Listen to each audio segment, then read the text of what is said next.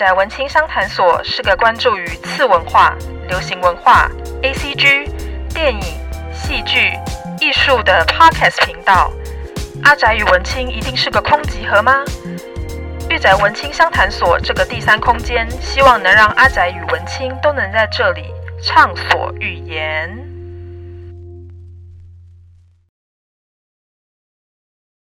好，那我要来推荐一下我的三部。好，好，那我第一部，因为其实我仔细看了一下我的 我家的书柜，就是有一些太太虐，然后太十八禁，然后比较不情意呃不平易近人的，我就、哦、那你私下私给我，私下私给我，我不确定你会不会接受。那我我反正我也不确定我书柜的东西你能不能接受哎、欸。好，那我们可以晒一下书柜。没错，晒书柜。第一部，对对，我第一部想要推荐给大家的是，它的作者的名字叫做 Ogeles Tanaka，就是大家俗称的田中太太。他的作品我想要推荐的是《爱的逃避之旅》。这部作品呢，它其实只有三本而已。就很快就看完了。它主要的故事内容呢，它是在讲就是一对同志情侣他们的故事。他们从高中的时候就交往过了，不过因为当时大家都是那种什么呃不成熟的恋爱，所以他们就是一直在吵架，一直在吵架。然后后来呢，就是吵到不可开交，他们就分手了。结果好死不死，他们竟然在大学又重新相遇了。然后我觉得人就是犯贱的，他们就是没有办法忘记对方，所以他们又在一起了。但是他们当然从高中到大学的这段期间，就是环境的改变啊，包含到他们的心智改变，两个人的关系好像又慢慢的重修旧好了。可是中间他们又会遇到了很多的问题，很多的麻烦，所以他们又开始吵架。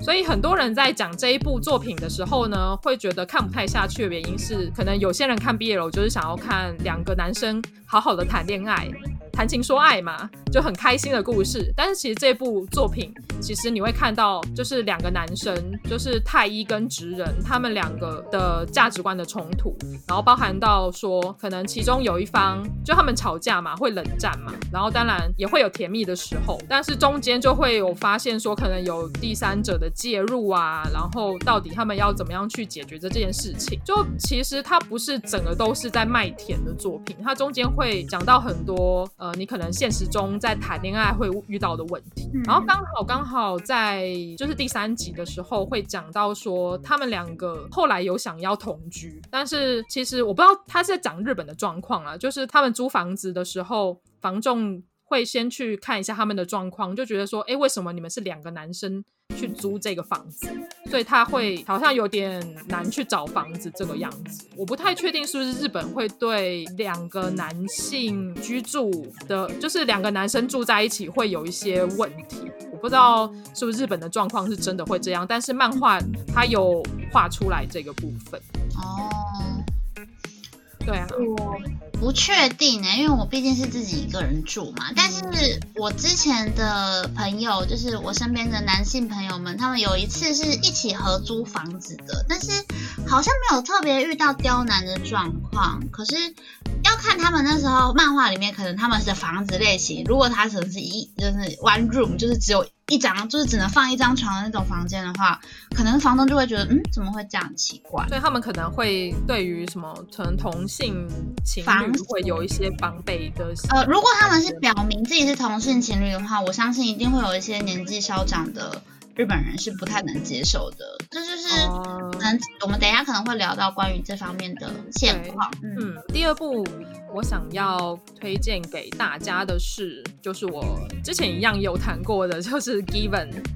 被赠予的未来这本漫画，呃，它有改编成动画啦。就是如果大家有时间的话，可以先从动画开始入手。它主要是在讲呃乐团的故事，它是在讲一个四个男生组成的乐团，然后刚好。非常恰巧的，那四个男生的名字刚好就是四季，就是春夏秋冬，然后刚好也就分成两个 CP，一个是比较年轻的那一组，就是两个都是高中生，然后年长的那一组有一个是大学生，一个是研究生这样子，然后他们四个人就组成一个乐团。呃，这部漫画其实很清水，对，它就是一个清水的漫画，它没有什么就是性爱或肉欲的场面。可是我最喜欢这个作者的原因是在于说，他把就是情感的部分写得很深刻。很特别的是他的分镜，他的分镜做得很像那个电影的分镜，所以你看起来会觉得那种更加的凄凉的感觉，也不能说凄凉，就是会更加的生动你的心。然后加上他是呃在讲乐团嘛，所以他会讲到音乐，所以我会觉得说啊，这个故事就是一个音乐爱情故事。它里面会很认真的跟你讲说乐团的成员的一些心路历程啊，还有他们练团很辛苦的一个状况，但是他们在恋爱的部分也是讲的非常的深刻，对，所以我就把这一部想要推荐给听众们。你你讲到这部哦，抱歉抱歉，你讲到这部的时候，我就一直想到另外一部也是在讲校园的，然后这部绝对也是很有名的《中村明日美子》哦，《中村明日美子》对我很喜欢，同级生。哦，很红，超级红的，对，也是在讲，也是在讲就是校园生活，然后感情刻画细腻，对，因为中村明日美子她。最受人推崇的第一个是他的画风，他的画风就是你一看绝对不会忘记的画风。嗯，然后第二点就是他的故故事剧情的种类很多元嘛，然后还有同级生真的太红了，他改编成很多不同的媒介，对，就包含到电影啊，然后还有漫画啊，动画，对对动画啊，像 Given 他后来也会改编成舞台剧，就我自己还蛮期待。哦对啊，对啊，对啊，就是你在那个现实动态有问我的那一部，我在我在 Netflix 上，因为 Netflix 上最近上了嘛，Given 的那个 anime 就是动画，然后我一直想说这一部我大概要不要看，因为我是一个，嗯、呃，其实是有一点不无肉不欢的人，那如果这部作品要好到让我能够用吃素的方式，然后又很爱的话，它一定要有，一定要有一定程度的优秀感。嗯，那我还是会推荐你去看漫画，因为我一开始也是一个无肉不欢的人。我书我书架上的书都是除了 Given 那一部以外，其他都有肉。好，那我去看，我先去看漫画好了。你可以先去看漫画，对，因为它里面呃有一个我很喜欢的 CP，然后他也是很虐心的，他也是由虐转甜，他就是很虐心的，对，他就是由虐转甜的一个最好的例子。对，他就是从一个很复杂的三角恋。然后终于最后修成正果，我那时候真的要放鞭炮了，因为他在第四集，他在第四集的时候就刚好是最虐的时候。我那时候还推荐给我前公司的同事，我刚刚说里面的这个角色你一定会喜欢，对，就是里面有一个长头发的男生，他就是长得很像那个 APH 里面的发叔，我就说你一定会喜欢这个角色。然后他看了也是超级喜欢，然后刚好那个时候。台版还没有出第五集，就卡在第四第四集是让我看的最胃痛的一集。然后那时候看完以后，然后我那个同事也看完，他说我受不了了，我要去找日版来看。他完结了吗？他还没完结。然后日本最近要出第六集，然后我们两个就是半夜，然后去 renta，然后 去租了第五集，然后硬把它看完，然后看完就觉得啊，好。可以睡觉了，我们终于可以功德圆满了。哈，真的好哦，我来找来看看。希望嗯，它可以完结。对，它应该是可以完结了，因为它的速度还蛮一致的。而且我会，我会觉得说，如果你你的人生的过程中有经历过一次很刻苦的恋爱的话，你在看那一个部分的时候，应该会蛮有感觉的。就是他在讲分手的那一段，我觉得他讲的非常好。哼哼哼，好，就推荐给大家。我这样会不会讲太久了？不会啊，不会啊。我觉得你讲超好，而且我觉得，你知道我现在是以来宾的身份在这边吗？可是我在想，我在听你讲的时候，我就觉得天哪，我现在在听 podcast 耶！我就有一种，原来我在听 podcast 的那种既视感，你知道吗？就天哪，嗯，觉得会，你也会。接下来你会听到你自己的声音在上面出现喽。好好哦，好，所以我那时候在想说，你在讲 Given 的时候，我其实就是很怕说，呃，因为 Netflix 最近有嘛，我就想说，动画到底是不是入门这部作品的好方式？就是我应该，因为我很怕很多作品，其实你先看了动画，或者是你先看漫画的差别会很大。嗯，蛮大的。你会你会会很喜欢这部，或者是会觉得哈什么东西？就是你你要以你先看原著，还是先看？他的二次创作，我觉得有些动画就是做到最后就有点二次创作了。我有一点点，我我跟你讲一下，就说我是算是从动画开始看的，都看动画有个好处，是因为基本它是在讲乐团的故事，所以动画它会有乐团演出，就是包含到你会听到有 bass 的声音啊，有吉他的声音，然后也有 vocal 的声音，就会让你很有现场，对，你会有现场的感觉。但是如果是要以画面的呈现来讲的话，我觉得漫画是不二之选。那我觉得可以考虑漫画配广播剧。我不知道他有没有广播剧，你可以去查一下。再查一下，应该会有。我记得他那么红的作品，应该会有广播剧。对，嗯、你可以先从漫画开始看了，然后如果你要听歌的时候再听，就去动画。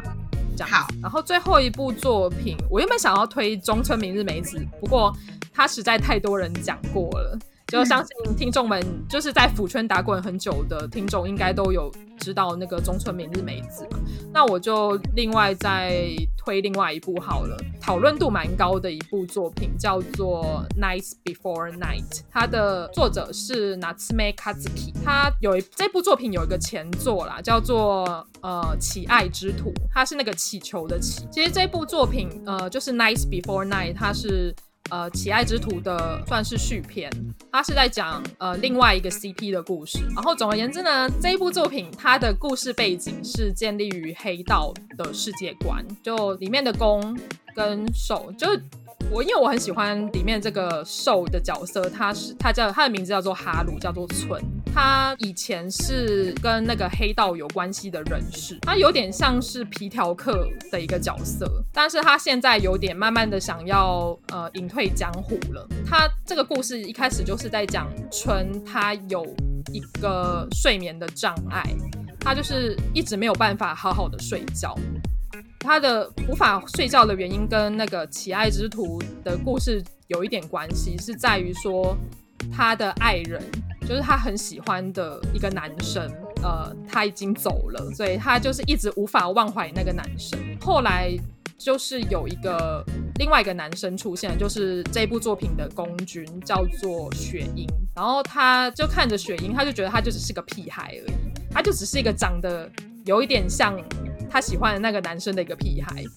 可是，在他们两个相处的过程之中，他就是慢慢的卸下心防，然后喜欢上了这个男生。这部作品我会蛮推的原因，就是除了说，呃，春是我的菜以外，他对于情感的描写也是写的还蛮好的，又加上又加上他是我还蛮喜欢的一个主题，就是黑道的主题。当然，大家讲到黑道的主题，一定会讲到鸣鸟不飞，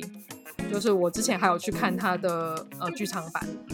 嗯，鸣鸟波飞它是更，我觉得是更硬核啊，更哈扣一点的黑道 BL 漫画。但是呃，Night Before Night 它比较稍微没有那么的哈扣，它就主要是在讲说他们两个之间的爱情如何去升温这样子。鸣鸟波飞很哈扣吗？我觉得很哈扣啊，因为你知道我最近就是在翻很多的那个黑道 BL 漫画，我就发现说，以前的黑道 BL 漫画。它的设定非常的简单，它就是完全没有讲到那个肉吗？你说什么？Night Before Night 它是有肉的吗？它有肉，它有肉，它有肉。这部我没有看过哎，你居然讲一部我没看过的，我觉得你很厉害。我应该要来看一下。哎，不对啦，这部我也没看过啦，应该这样子。就呃，Night Before Night，它好像它就是只有一集而已，它就包含。就除了前作就是《乞爱之徒》以外，它就是九出一集，然后蛮厚的。因为有些人不能接受黑道的题材嘛，因为黑道题材它比较虐一点点。因为大家知道人在江湖身不由己嘛，所以就很容易会遇到什么枪伤啊，或者是生离死别之类的。所以其实有一部分的一部分的读者不是很喜欢黑道的主题。不过就是《Nice Before Night》这一部作品，对，我就觉得它它没有像《鸣鸟》的那么黑暗，但是它又有带到一些恰到好处的黑道元素，对。然后加上公君跟受君两个人的人设我都很喜欢，所以我就蛮想要把这部作品推给大家的。好，那这样子三部我都推完了。好，那接下来的下一个我想要请教阿寻的是，就很多腐女会蛮害怕受到大众的眼光审视，然后因为我们是比较偏向小众族群嘛，所以我们会选择隐藏身份。那你会主动的去公开你的腐女身份吗？嗯，我不会主动的公开。你所谓主动的公开，是指说我认识一个新朋友，就说：“哎、欸，你好，我是腐女哦。”这样吗？应该遇到二次元哎喜欢 A C G 的朋友的话，哦，会啊，呃，也不是会啦，就是 A C G 的朋友就会聊到嘛，就是会聊一些 A C G 的东西。那啊、呃，我我是从来不会隐瞒的。就是像是我有在玩一些，可能我我玩一些网络游戏啊，甚至哦，甚至就是我们那种网络游戏 MMORPG 的游戏里面会跟跟队友一起玩嘛。那可能队友在打本打副本的时候，然后可能会就斗我嘴或干嘛，我就会在我就会在他们的频道里面，然后窃笑，然后就会就会开始意淫我的朋友，然后我的朋友就会直接 阻止我说，你不要在那边乱凑 CP。但是我从来不会去隐瞒这件事情。嗯，对啊，但是我害怕被你配对。他们没有选择的权利，对，他们就是谁叫你们要在我的面前斗嘴嘞？就是，对啊，就是我是腐女啊，你们都知道啊，那你们还做这种事情啊，不就是欠配吗？就是欠配，对啊，就是就是这样。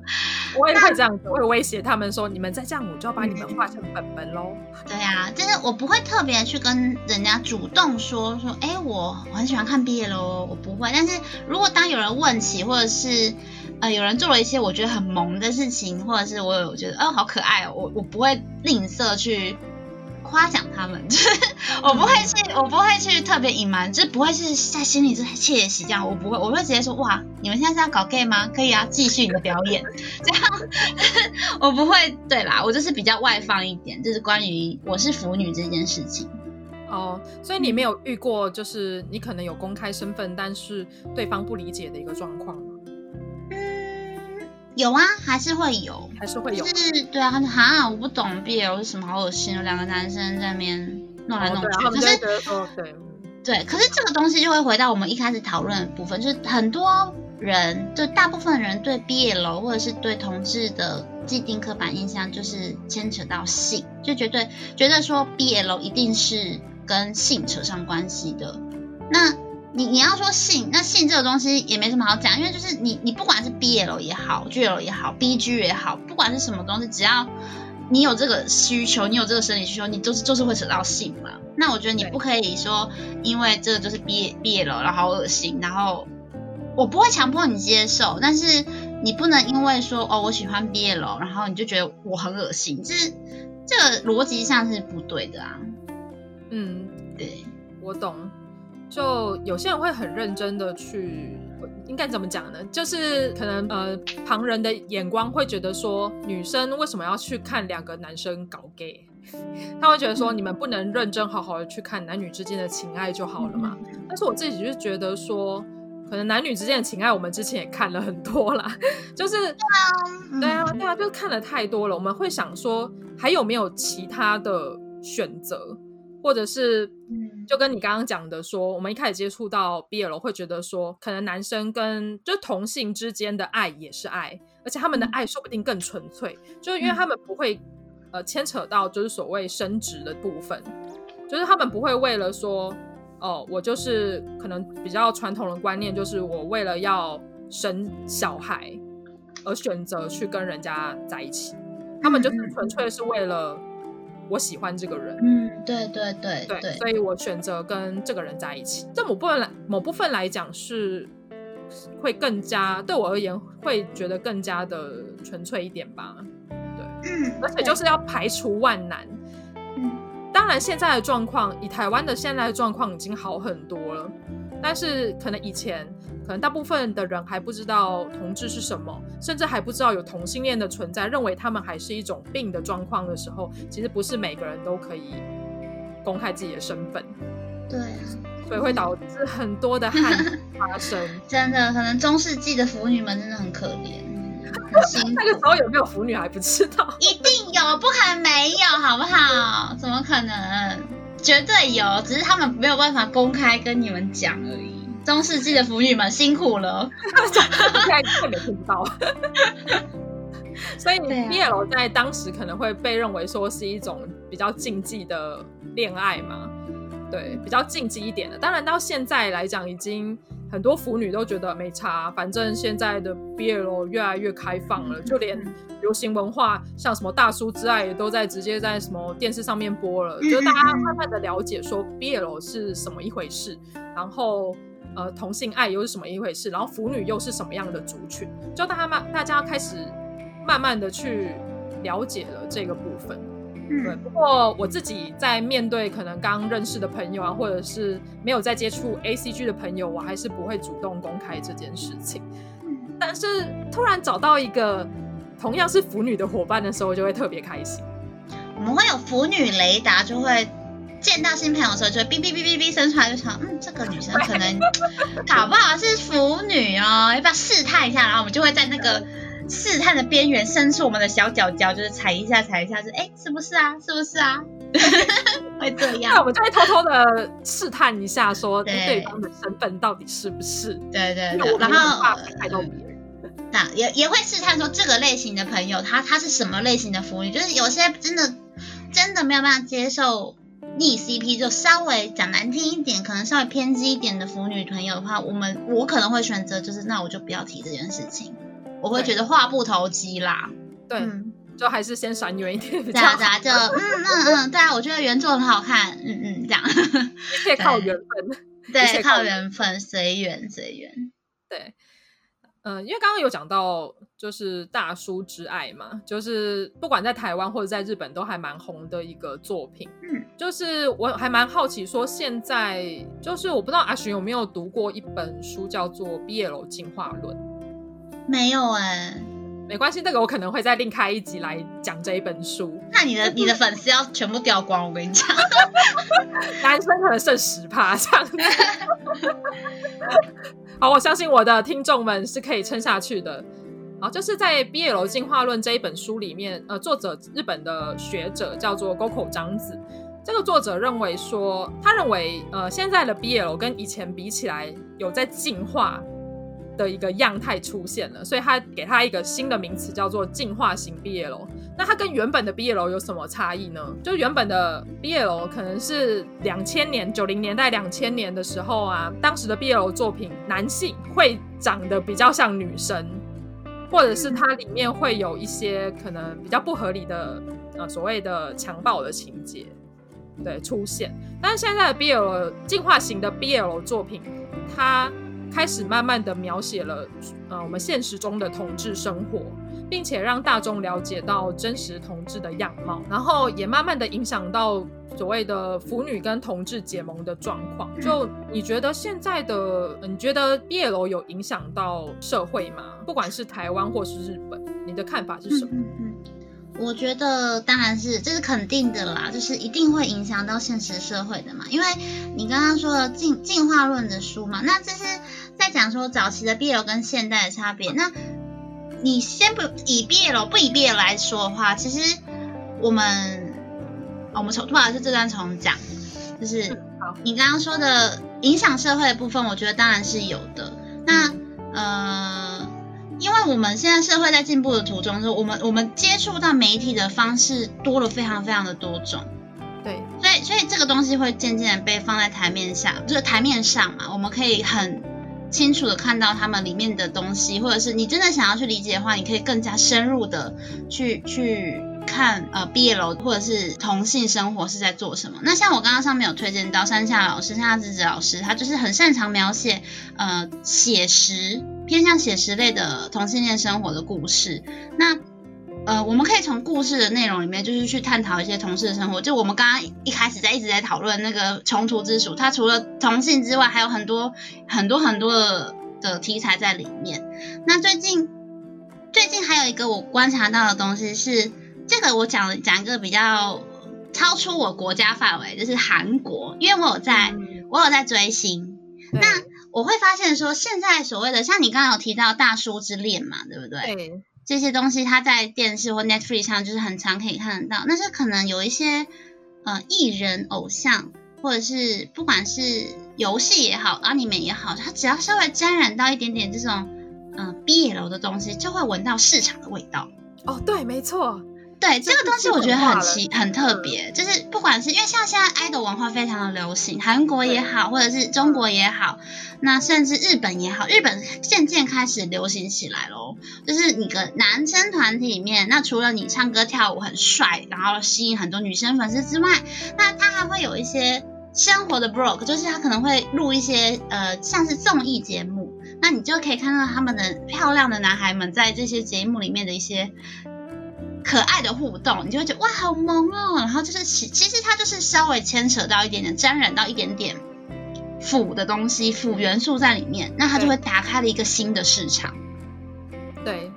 哦，这个我还蛮认同的耶。就包含到说，可能呃，我们小时候在看的一些商业型的 BL，因为我记得以前的 BL 是小众嘛，还真的很小众。就是它在呃住宿店以前还很多，还没有倒倒一片的时候。就是他会，BL 的那一区会被放在可能比较里面靠近厕所的那一柜，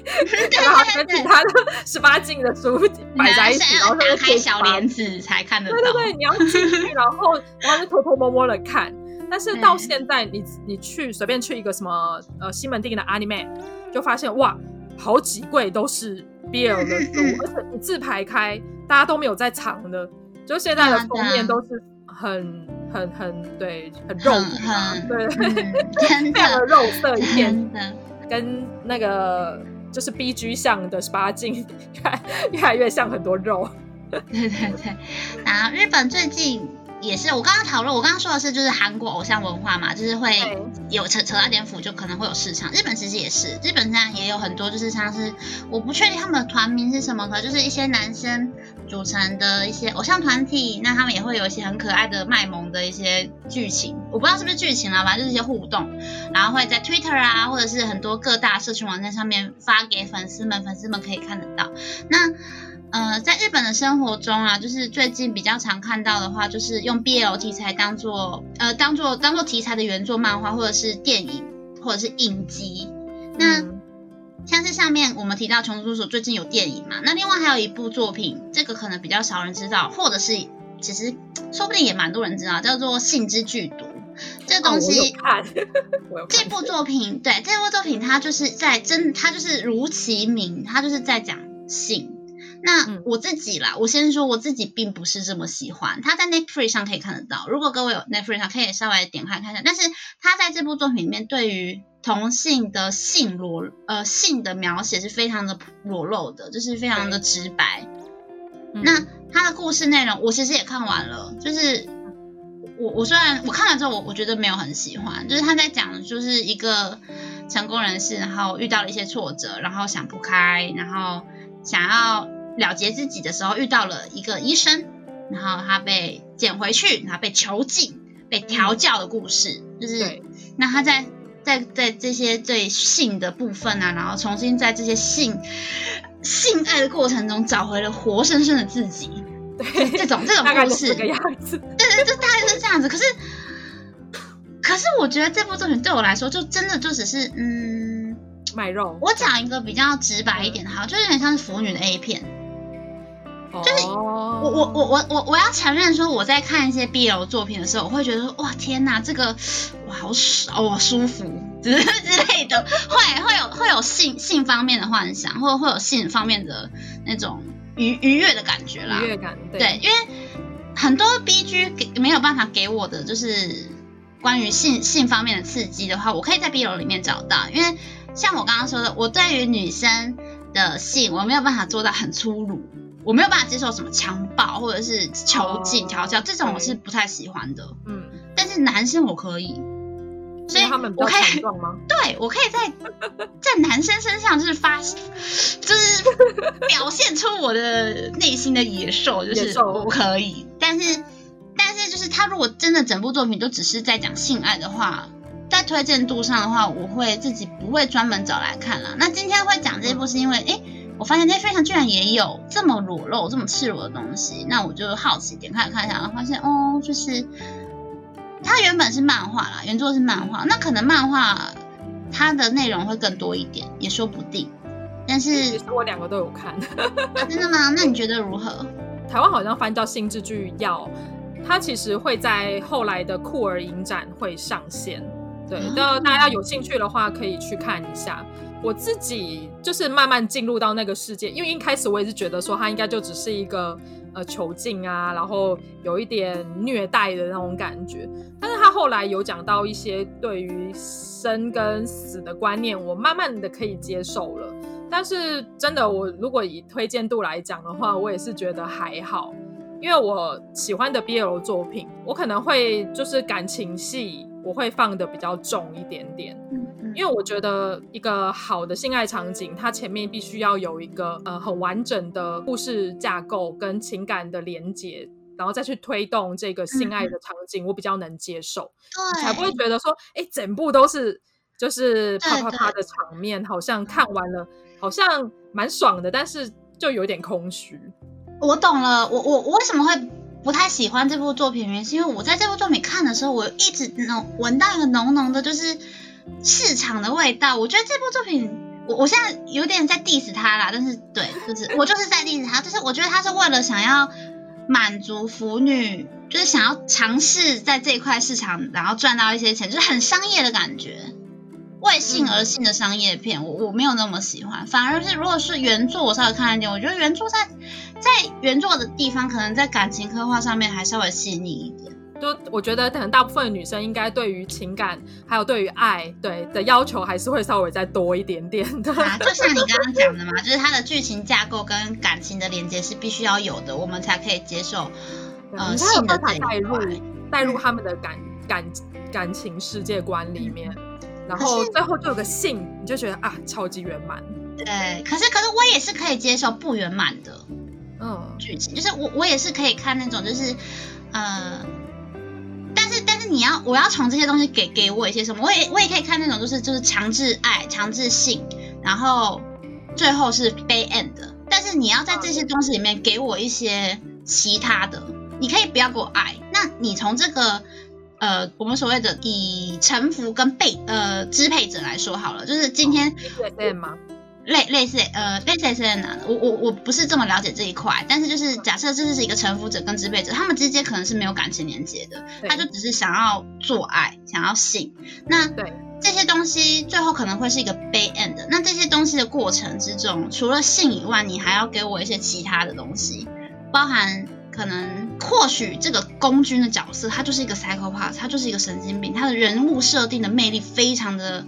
他就是所谓的纯粹之恶，那我就可以接受。Oh, 我觉得他就是这样的人，他就是这么有魅力的角色，他就是为了他就是要欺负这个受君，那那我我可以接受。如果这个人物是我喜欢的话。我可以接受不圆满的感情，也可以接受 bad end，也可以接受全部都是肉。但是你要给我一个能够打动我的角色设定，或者是其他的东西。哦，我懂你的意思，就是你觉得他的角色刻画没有没有？对，就是这部作品的角色刻画，我没有感受到太大的东西，就是有一点有点太浅了，不太不太懂。哦 对，就跟我记得，呃，之前我们在上，我在上课的时候，就是呃，有我有另外一个朋友有聊到，就是 BL 部分，然后台下就有一个同学，男生的同学，他就问说，哎，所以呃，女生们在看 BL 的时候，会觉得说性很重要吗？我觉得他们可能对，就是每个人的答案不一样啦。但是我我虽然很喜欢看，就是很多肉漫的部分。但是我还是觉得情感的基础就是他的故事真的要好，然后他的感情要能打动我，我觉得这比较重要。就跟我会推 Given 的这个原因也是在这个地方，就是他没有性爱的场景，但是他的故事剧情跟感情会让我很心酸，会甚至会会让我流泪。我觉得他就是一个对我而言是一个很好的 BL 作品。嗯，你有得到东西，不管那个东西是好或坏的。对，他甚至可以呃让我想起可能我以前的恋爱经验，我觉得这也是蛮厉害的部分。对啊，对，那、嗯、那你回到我们刚刚的问题嘛，就是 BL 影响到什么东西，有没有影响到社会？那我觉得这个东西一定是有的嘛，因为你已经把这些东西，把这个 BL 的部分放在商业上面，就是你随处可见。你现在的资讯这么发达嘛，那很多呃不管是。多元文化、多元性别，或者是各种现象，就是台台面化。我们所谓台面化，就是大家放在上面来讲。那已经不再是我们这些小众人群，就是小心翼翼躲在那边取暖，说：“哎、欸，我我这个好好看啊，你要不要看一下？好，不要被你的室友发现哦，这样这样之类的，就是，嗯、呃，会比较容易在公开场合可以讨论，因为你你官方都这样做了嘛，你那么大张的那个 Bill 海报放在 Animator 的正门口，那大家都也就是好，那大家就可以大大大的去讨论了。那一般人就是。假设我们今天撇开 A C G 这块讲，就是可能在一般人眼中，那就是什么 Netflix 啊，或者是一些电影，你可以看得到预告片啊，就是哎，欸、那你不是腐女，或者是你根本不知道 A C G 的人，不了解这块的人，你也可以会尝试吸收到一些些，嗯、呃，多多少少会有一点点印象啦。那就是越来越可以放在公开的地方讨论的话，那我觉得一方面可以助长，就是对于。呃，同志文化的认识也可以让大家唤起更多关于哎，B 楼是什么，同性恋是什么这种关心，在群体上、社会上的这种关心也会越来越多。所以我觉得影响了什么，一定是非常多的。我觉得你讲的很好，就是把就是真的有刚刚我想讲的都讲完了。就我觉得，呃，以腐女这个族群来讲啦，像之前我也是看了一本书，他就去访问一些就是腐女子们。就会发现说，哎，腐女子们，因为他们大家都喜欢看 BL 嘛，就是男生跟男生之间的爱，所以其实大家对于呃爱的这个定义其实是比较广泛一点的，就不会是像说可能有些人会认为说男女之间的爱才是爱，在腐女的世界里面，就是两个同性别的人一样可以相爱，然后一样可以谈感情，然后一样是可以结婚的。然后包含到他们自己的性向也会再更开放一些，而且他们是不会不太会去遵循说可能呃男生就是一个比较高的地位，女生就是一个服从的角色。在腐女的价值观里面，其实两方都是平等的。然后甚至是我们也会想要去欺负一些可爱的男生这样子，就是跟说哎，我会有我自己喜欢的男生角色，我会想去疼爱他。嗯嗯，就是腐女子会在，我觉得腐女子是一个很值很值得骄傲的族群。我们而且我们跟同志，我，我跟同志朋友们都是站在一起的。哦，真的很亲近。我跟你讲，因为我住在日本嘛，之前台湾在在讲那个就是在关心同志婚姻的同婚的那个议题的时候，不是有发起联署吗？那我在的地方是东京，我们有东京的联署站。就是在各个城市、这个各个地方啦，新宿、涩谷什么的。然后那一天我记得是最后一天，最后一次了。然后因为我们那时候要凑多少十万吗？还是多少人的有一个门槛。对。然后那时候他不是就会有社群会一直报说现在多少人，现在多少人还差多还差多少。然后那个时候我在表参道上班，我在加班，那时候已经晚上八点多了。然后我觉得不行，因为剩下最后一站就今明天。呃，不是，他们是他们是跟我们说什么？就是今天签完这份连锁书的时候，旁边的黑猫开到晚上十点，我们就直接签完之后十点，然后直直接钱一定要拿去给黑猫，然后寄回台湾我们的连锁书。然后我就我就加班到那边，我说不行，我一定要去签这个东西，我一定要去签。然后我就跟我上司讲说，我现在要去做一件非常重要的事情。然后我就是从表参道跑跑跑跑跑跑去涩谷，然后欠那个书之后，我就再回去加班。哇塞！对我就是真的是这样，就是我觉得真的很尊敬。可是可是我我我那时候看，其实我真的很感动。我就是很容易很容易呃感情外放的人，我就觉得哇天哪！我那时候去想现场的时候，觉得好想哭，因为不只是我，就是我还有看到一些萨拉丽玛，就是台湾人，然后他是上班族，他穿着西西装，然后拿着公事包，然后很很很很很气喘，就是跑到我们我们在星巴克二楼，跑到二楼说我要连署。然后我出来的时候我就大哭，因为我跟那个萨拉利曼，我没有讲，因为其实其实大家可能谢谢你，嗯，就是他可能我我自己觉得那个萨拉利曼可能他就是他自己本身现象就是这样子啊，哦、感受得出一点点，是。对，有有一些男有一些呃同志朋友他们的性的性征外比较外显啦，当然也有看不出来的，那有一些不太介意的就会让你知道说，哎、啊，我就是。这这个性向啊，这样，那我觉得那时候我遇到那个男生，他是属于让你看出来的。哦，嗯、我觉得真的是一个很珍贵的一个经验呢，真的。然后那天那天我还记得我加班加到终点，真的是。超痛苦的，加到十二点半。可是我自己蛮好奇的是，就是日本身身为一个 BL 大国，但是他们对于嗯、呃、同性恋的接受程度好像不及台湾的这件事情。嗯、就是我问了，可能我的日文老师，她可能是三十几岁的女性，然后有一个小孩，然后我就跟她说，哎，那你呃知道就是呃就是同性婚姻这件事情嘛？然后她就说。呃，同性恋其实对他而言是一个非常遥远的名词。他有听过朋友的朋友的朋友，就是可能是同性恋，就这样子而已。对，他们好像对于这个部分是不太会去 care 的，不太会去关注啦。我觉得日本它其实是一个蛮矛盾的国家，因为日本对于性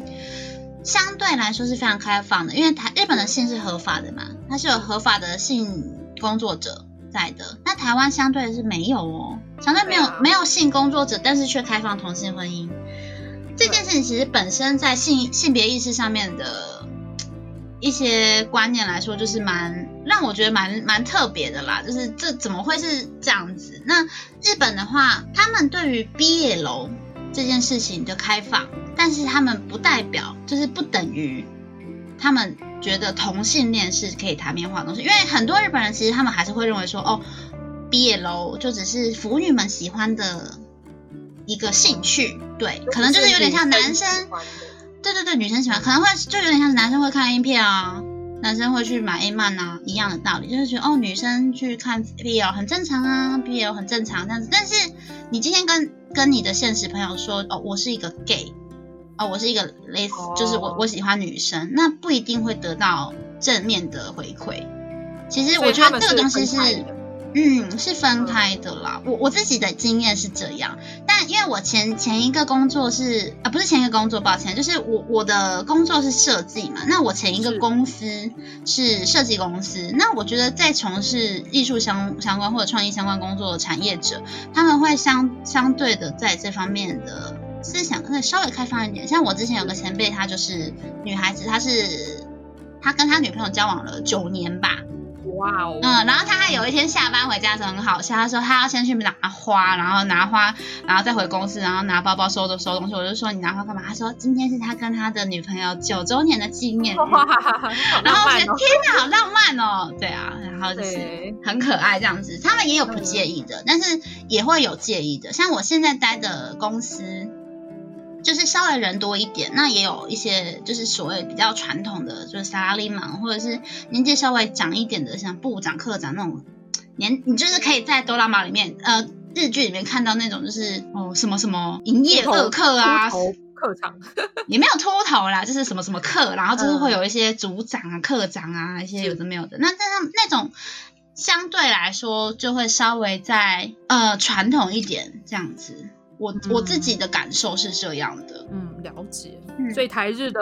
呃差异还是还蛮大的，蛮大的。另外一方面是，我觉得日本职场文化上面他们会相对的排斥或者是不呃排挤排斥不一样跟他们不一样的人哦，就是他不想要当日日文有一句话叫做呃凸出来的妆要被打平。哦，你说木桩吗？对，木桩要把它打下去，要把它锤下去，嗯、要把它锤平。这只有一句谚语是这样子。那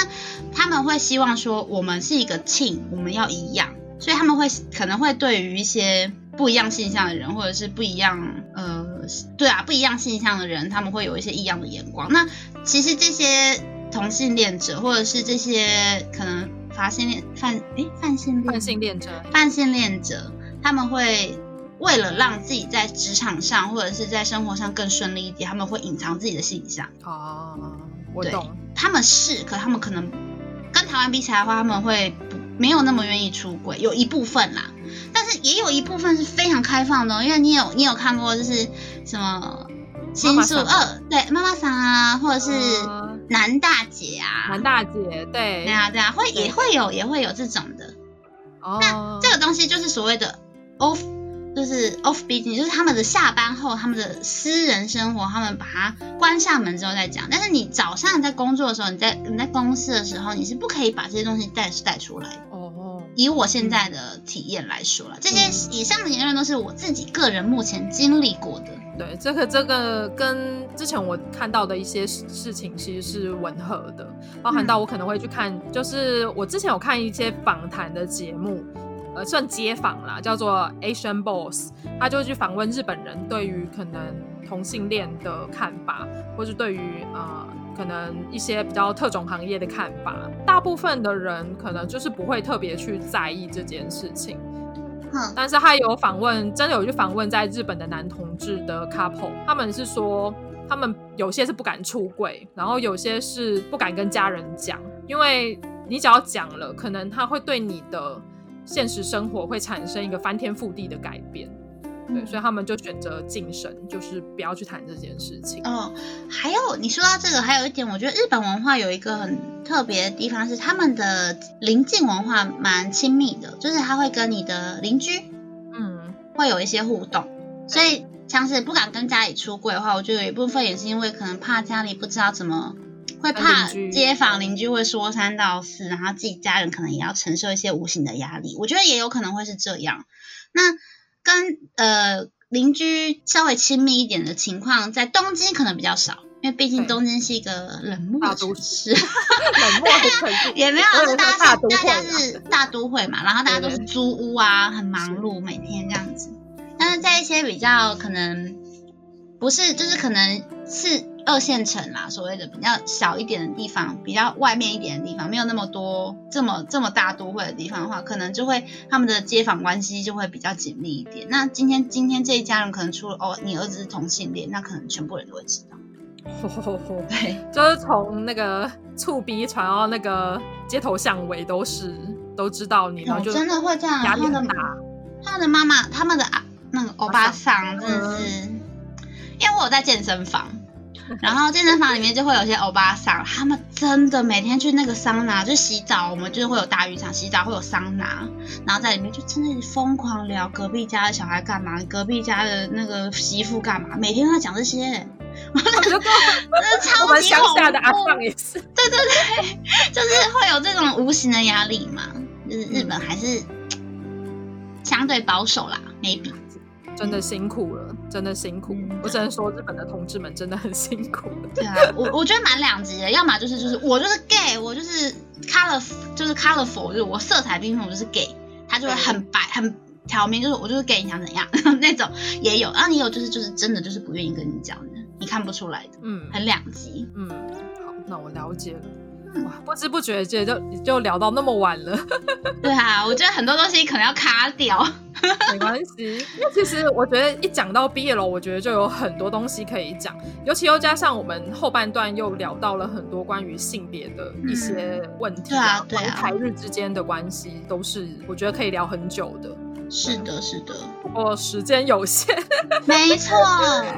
好，那准备要 ending 喽。好，好。那今天真的非常谢谢阿寻来当我的这集的来宾，然后也帮我们带来了台日两方的观点，我觉得是非常难能可贵的经验，而且我真的非常感谢他，就是我们就是在百忙之中，然后跟我进行这样的对谈。现在的时间，日本时间应该已经是十二点零六分了，对，他明天还要上班，嗯，我明天还要通勤。我要挤那个沙丁鱼电车去上班，真的很辛苦。你要从神奈川到那个六本木，对吗？对，一个小时左右，一个多小时的车程。好，嗯，真的非常非常的感谢他跟我大聊了 BL 跟同性爱的部分。我觉得可以多加入，多增加一个腐女听众，就会很快乐。Oh, 对。如果真的有人来跟我们认亲，我会告诉你。好，哦我跟你讲，你真的是，如果有男性听众真的去看了《穷途之鼠》，然后有给你反馈的话，请你务必一定要告诉我。好，就请各位男性听众，如果对《穷途之鼠》有兴趣的，欢迎告诉我们感想哦。真的很好看。对，好，就。我们今天推荐了六部 BL 作品，就欢迎大家自行去观看，然后再告诉我们反馈哦。好，那如果你喜欢今天的节目的话，欢迎到 Apple Podcast，还有 Spotify，还有 SoundOn，然后记得帮我按个关注追随，也帮我按个五星好评哦。那就这样，我们下一集再见喽，拜拜，拜拜，拜拜。